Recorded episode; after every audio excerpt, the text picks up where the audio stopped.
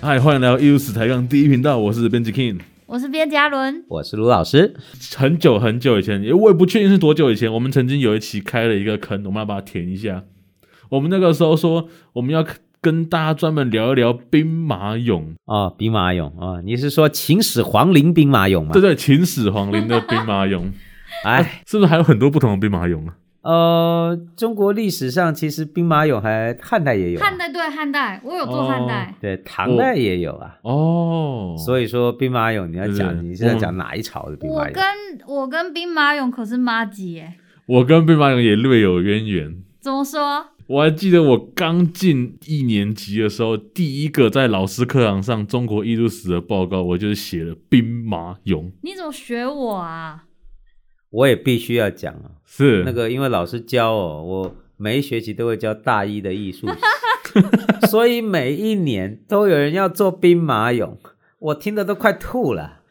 因为兵马俑大家熟悉嘛，至少知道是什么对，东西啊。因为这个呃，秦始皇陵兵马俑哦，对是人类文明的奇迹耶，嗯，因为它它的被发现，回溯到它的被制作和整个中国古代呃秦汉帝国的发展，秦始皇陵兵马俑呈现了很重要的历史上的特质。嗯老师，那你这样子听了那么多年大家报告兵马俑，那你有没有觉得哪一年的哪一个学生，就也不一定要讲学生的名字啊，就是做出最有创意的这个兵马俑有啊，我听过一次最有创意的，就在今天的录音间里面，是好像 key 就吗是是我啊， King 吧当然是我啊。你那个题目，我真的是好，你自己说好了，你自己说，你自己跟大家交代。我那时候写什么？我觉得写兵马俑很无聊啊，兵马俑一堆人写过，我就想说，哎、你说秦朝这个秦始皇统一这么多国家，他遇到这么多民族的人，他的那个部队组成一定很复杂。我就预设了这个想象，我就觉得说，那我们能不能从兵马俑的造型、他的发饰、他的胡子，导到这个不同族人的习惯，可以看出他不同部队到底属于哪一个民族？自己讲都觉得好笑。所以是从胡子哦， 或法式，所以你综合法判式断，因为我记得法式好像是之前有人，我有看过有有文献就是在写法式，可是他没有要告诉你是哪一个民族啊。对，没错，就是说哈、因为秦始皇陵兵马俑非常写实，嗯，所以啊，那整那一群兵马俑啊，你整个做做记录，你就发现他们的法式都不大一样，对，所以你这个判读哈、是有可能的哦，但是呢，解读出来的几率就比较低，因为哎我们只看到特征，但是没有办法清楚的分出他们的归属、族属。对对所以说对我也不好这个泼你冷水， 等了自己做不出来，看你怎么圆这个故事。我已经不记得那时候结论是什么，但我记得大致的结果就是我找出四群人，但是我不知道他们谁是谁。 对，应该是你这说法很合理。我大概记得结论是长这 样。秦始皇统一六国啊，中国的这个古代啊，从第一次中国古代史的混乱呢、是，走向秦汉帝国，最大的转变就是秦始皇统一六国。嗯，所以说他的这个部队啊，在统一以后，一定接收了各国的不同的军队，比如说韩、赵、魏、是楚国、齐国各国军队和各国的这个武备，他应该都接收了。所以说，嗯可能确实在这个军队里面是有不同的来源的民族北方人、嗯南方人或者不同国籍的士兵存在。那我问你，你有没有发现一模一样的人，你问我一模一样吗的胡子，那多了去了。真他的吗可？其实我我印象中啊了，他很多的人物造型其实是样板化的，所以他某一些胡子跟某一些头发根本是复制贴上的。所以就他有一定的模组，对不对？对，他有几个固定的模组。没错，哦，我们说，来，我们先讲一下哦，秦始皇陵兵马俑啊，这个兵马俑哦，不是兵马桶哦，是兵马俑。兵马好冷俑哦其 实是， 不会啊，你远远看那个俑字是不是像桶字变兵马桶嘛？嗯，呃，好的，好吧的，好吧老师，啊哈哈哈哈！秦始皇陵是非常大的嗯，哦，秦始皇陵是非常大的，皇陵本身很大，但是哦，这个兵马俑坑其实只是整个皇陵的一部一小部分而已。对，而且是非常小的一部分。对，它那个坑啊，其实虽然我们今天看到那个坑非常大，但是在整个皇陵区来讲不是很大，对，只是整个那个秦始皇陵在它的东北角的一个部队驻扎的俑坑，嗯，就是说，其实这个兵马俑坑里面所有的部队。其实就是保护秦始皇的幽冥大军。幽冥大军听起来很强哎、对，就就哦，这个部队，哎，你不要看硬哦，和田的那那种个感概觉念，对，对，大概是这样。那个挖出来以后啊，是它有步兵俑、有骑兵俑、有弩兵俑，嗯还有高级指挥官、中阶指挥官、高阶将领，所有的部队的野战军的编制，全部都给你一一复制出来。哎、那这样讲，你看分不出人种，但可以分出军阶，所以它的武器跟配装是很讲究的。当然，对，他的武器是真武器，好不好？嗯，他那个因为是真人大小，哎所以武器都是真的武器。这个武器都还被掠夺过、哦，这个有传说秦末大乱，项羽就把这边进来挖挖那个，然后把武器把拿去真的用武，器拿去用，那嗯那个那个兵器都是最好的兵器。所以说哦，这个整个兵马俑坑是专门设计过的，它就是秦始皇他们秦国最好的军队、最善战的军队的嗯模型，而且是一比一的模型哦。缺武器的时候，可以把兵马俑当投石机的石头投出去。这个嗯没有诶，他们都把武器拿走，人踹倒。哦，好吧。那个，所以说他那个兵马俑还都被被毁过。但发掘的时候发现，他被毁是很久以前就被毁就是了，碎成数块的那种状态。很多啊，那个很多都都碎掉。但不是后来破坏的，是就是秦末大乱破坏。哦，就是那个项羽踹倒的。对，对对，这样哎呦去就踹倒了。你你如果把兵马俑拿去当投石机，那是精神伤害，一个头飞到你脸前 ，哎，讲到头多吓人啊嗯来，我们来讲这怎么是发现的是哦？怎么然发后现？就是挖到头吗？对，就是他大概是一九七零年代。嗯，哦，一九七零年代那个本地农民啊要打井，结果井这样打深下去以后，嗯，就掏出个头来，掏出个头，从井里捞出个头，掏出个手来他，以为是隔壁邻居，农民吓 死了啊哦，就是这叫地底鬼，真的是地底鬼，地底鬼，而且挖出来，那怎么挖个手，挖 个脚，还有个头，吓死嗯人了，哎长得都跟真的一样。对，当地农民就很害怕，这个事就反映到了当地的文物保护这部这是门。哪哪哪个年代发生的事情？一九七四年吧，一九七四年，七零年代。嗯，嗯嗯，不过以前就有传说这里有有地底，鬼，只是只是始终没讲清什么叫地底鬼，就报到上面去，当地的文物保护部门就想不对，哦，就来看，一看这个是古代的文物啊，嗯，所以以就往下探，一探不得了啊，嗯，这一整片通通都是，啊这个农民哭了，农民这个哭土了，地都被征收了。真的土地都被征收了，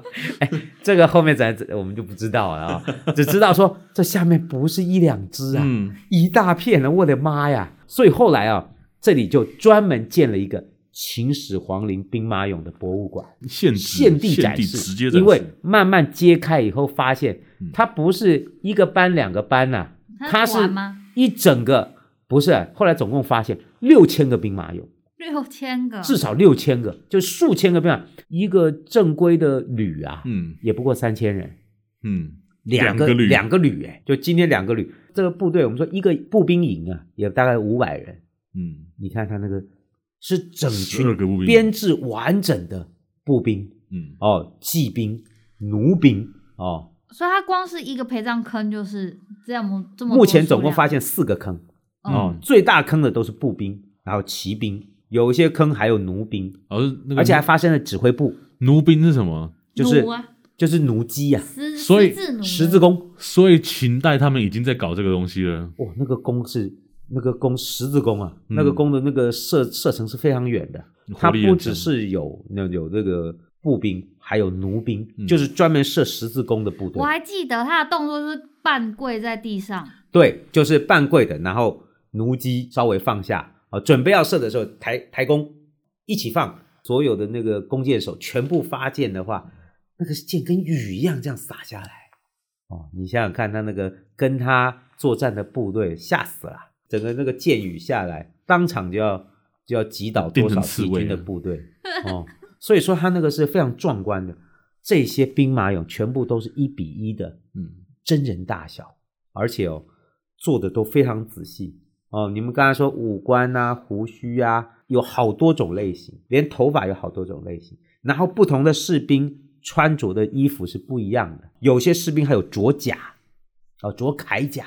有些是指挥官，指挥官的装扮就跟士兵不一样。我们发现这个兵马俑啊，就发现它其实是反映了秦朝正规军最精锐的部队里面的标准的面貌。老师，我记得除了这个军人之外，军队以外，是不是还有一些什么，比如说什么举举重的那个俑啊，然后文官俑啊，哦，对，后来啊，在秦始皇陵范围内，嗯还发现了其他的俑。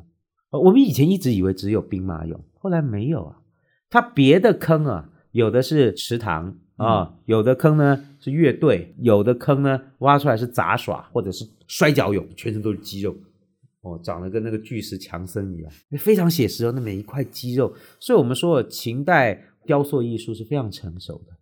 他的那个写实主义啊，对那个人的五官、身体比例、造型都有专门的捏制的技术，让它呈现的是极近于真实的人的面貌。所以这个兵马俑就不是用模具所做的。哎，有还是有模具？哎，嗯你就讲到这个问题了，这东西哪里做的啊、对啊，哪里做的？就在旁边做的，所以发现窑了。哦，就是那个窑，就是做好就拿过来摆，所以那个窑厂啊，就是模具，嗯，它这些这个俑是分开做的，头是头，身体头是头身，体，身体是身体，手是手，脚是脚，它有多种模组让我想到唐三彩。哦。但是它这个又更仔细，头有好几种，有将军的，有校官的，有尉官的，有士兵的哦，士兵也有好多种，确实就跟 King 以前想的一样啊、哦确实是这样，应该有不同的地方来的士兵。对，所以他们的五官啊，他们的脸型啊，他们的头发、啊、都不一样。嗯，哦，它有专门的模具啊，身体有专门的模具，有将军这个着甲的模具哦，也有士兵着袍服的模具、嗯，啊，也有脚，剩下的只是组合起来，然后拿去烧，嗯，烧完以后再抬出来，然后照着部队这样一波这样排过去。骑兵呢，就还专门有马马的那个陶俑，士兵牵的马，就好像沉睡在那里。嗯，哦，所以他们所有的编制啊都是完整的。然后你要想啊，今天我们看到大部分都没有兵器了，因为都被嗯抢走了嘛。对，可是，在那个时候，每一个士兵手上就拿的就是，嗯，真的兵可器，可是现在还是可以从他的姿势看出他拿的是什么武器啊，还是有一些长柄武器没有或者被是是对，没有被盗走、被破坏对啊，就留下来。所以我们看到这个秦代正规军的所有的嗯正规装备，比如说剑、矛、盾、弩机，就十字弓，还有铠甲，挖到整副的铠甲哦，十铠甲嗯可以拼起来、复原起来，就可以看到完整的着铠甲的重甲士兵的那个样子。所以挖他，到的东西有非常多样的，让我们看到了秦代的这个军队的面貌。哎，老师，那我们有没有办法？因为他那个幽冥大军是排好队形的，对不对？对，，排好队形的。所以我们有没有办法从整个构成来去看回顾秦代的战略战术的作战模型？呃，当然其实是有一定的意义嗯的，就是说他那个士兵排法、对，车兵排法、嗯，呃奴兵排法都有一定的规范，所以说如果在对应史料上的记录，我们就可以比较完整的看到秦代军政的对布阵那的个方式。战争的模式。啊，你比如说那个他那个有一个坑比较小对，没有几个俑，里面都是高阶的指挥官嗯哦，，他的指挥机构运筹帷幄。哎，他的那个混合编组的军队跟单一的步兵的军队怎么样运作，其实应该都有一定的规范哦是。在这个坑里面，他这样安排是有道理的。然后我其实以前在查这个秦始皇军兵马俑资料的时候，我还发现他们里面有找到一种兵马俑脸是绿色的，被吓到脸青掉那种，它是怎么回事？你讲到了一个非常重要的事情，对，就是我们以前一直以为秦始皇陵兵马俑就是灰陶嘛，就是嗯是灰色的嘛，嗯哼，就那个颜色嘛。后来再挖，就越来越发现，在这些灰色的陶俑旁边的土上嗯有人脸。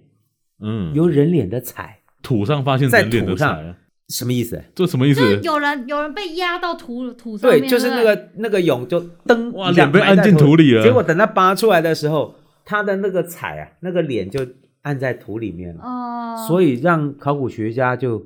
思考到，不对呀、这东西有彩，这东西有彩啊。后来再仔细挖，就发现，其实在当时根本不是灰色的，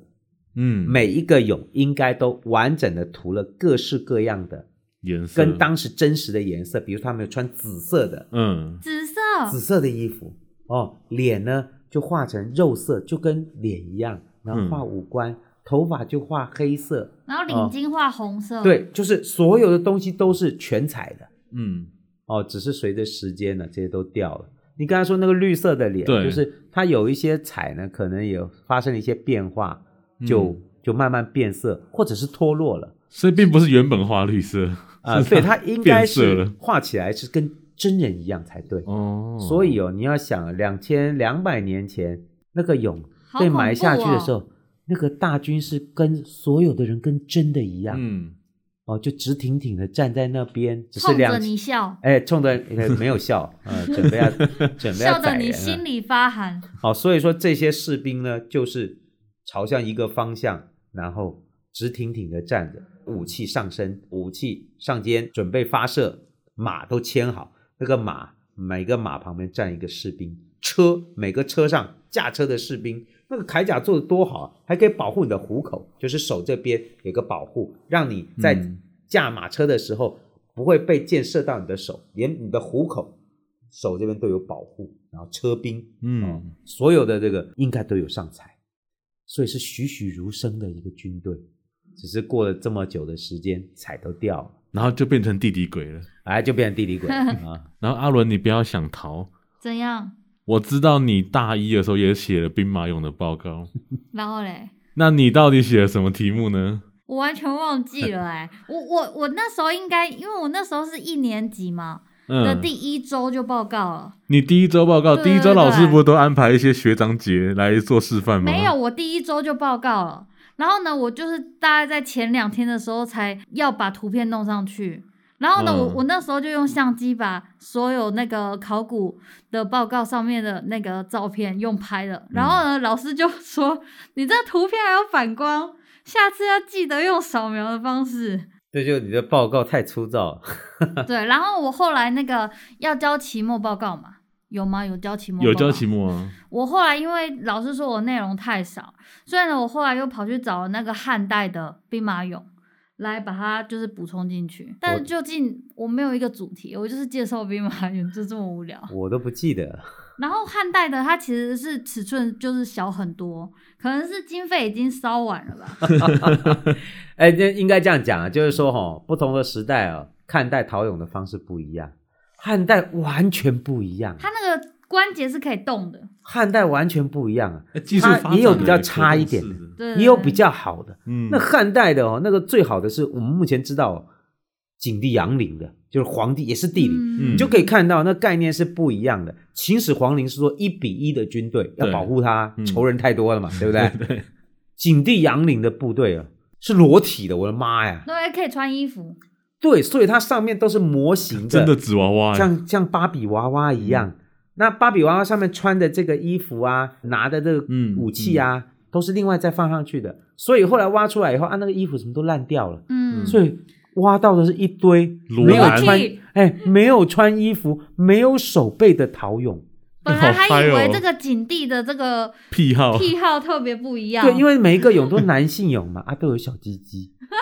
赞啦，所以那么写实哦，我都已经忘记了欸。啊。那个他那个一个俑不大了，那俑顶多大概一米左右，嗯不是很大、嗯嗯嗯哦，那个个头就小很多我。但是每一个都是那都是脱光光的哦，你就觉得哦，这个怎么会这样？哦，其实是因为他的嗯衣服、帽子啊什么，哎，都有有机材质烂掉了。嗯嗯啊，，手背手背为什么手也为什么没不知道有？为什么手不见了？因为手是木头的，这样才可以做，比如说做各种动作， 哦，这样子就可以把它接上去嘛，对吧、我啊接上去就可以做啊、呃比如说拿剑、拿矛的，嗯哦，各式各样的工具、兵器就可以另外装。结果两千年以后都烂光了，是哦，手背也烂掉了，哦，衣服也没了，就变成一堆裸体的男友而且还只有躯干啊，，吓到大家了。感觉比秦始皇兵马然俑后更恐怖，还挖出很多的那个小的兵器，嗯是模型的嘛，模型兵器嗯因为它只有一米，所以挖出小的弩机、哦，挖出小的剑，哈，好可爱，好可爱，所以这跟秦始皇陵的很不一样。嗯哼哼哼，为什么那个兵马俑没有女生？有啦，在秦始皇陵其他的坑里面有找到乐队，哦也有找到服饰性的人员，都有。那个池塘里面还有鹤啊，还有鸭子啊，还有各种水禽啊，做的非常像，而且是用铜做的，嗯，铸造的。哦，然我后记得勇就是逃的勇啊，就不是军人了。有大概有男性也有女性，所以这跟就是唐代这个陪葬的这个风俗习惯其实差很多哎、对，就是他那个非常写实。你是军队，当然都都是男性嘛，嗯，哦，你你是服务性的人员，就男性女性都有。哦，来，最后再讲一个，是这些做的人都去哪里了？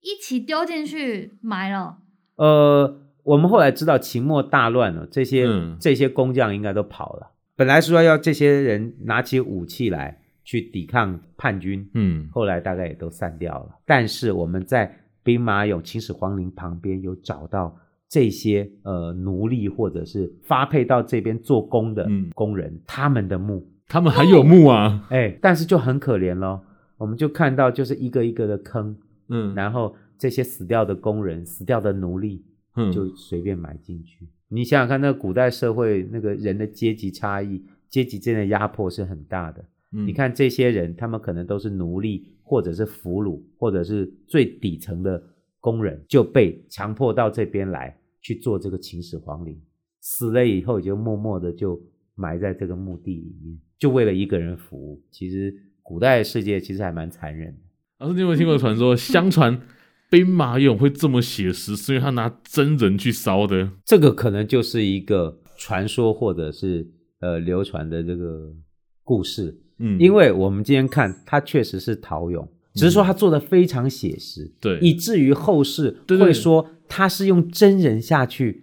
呃去烧嗯做出烧出来，但不可能嘛，对嘛也没有人看到烧烧烧完就烧没了嘛，嗯哼嗯哼对不对？所以应该只是要说明它的那个写实的程度有多高而已。所以这个传说也是有意义的，至少说明了兵马俑的这个写实制的作程工度对写实没程度错，很高，没错，其实是可以这样被看待，嗯对的。我们今天秦始皇兵马俑的这个故事在这边告一个段落，非常羞耻的黑历史。 也还好吧，也不是黑历史，就古代社会有时候就是这样。不是我说我的报告，你的报告的话 也真的不是会黑我历史，啊，不要这样讲，不要这样讲， 大家都是在呃这个学习的过程嘛。对对 o k 对的。嗯，我们未来还有什么互揭疮疤的机会，我们也可以再 找到更多方式来跟观众分享。那我们下礼拜见，拜拜。拜拜。拜拜。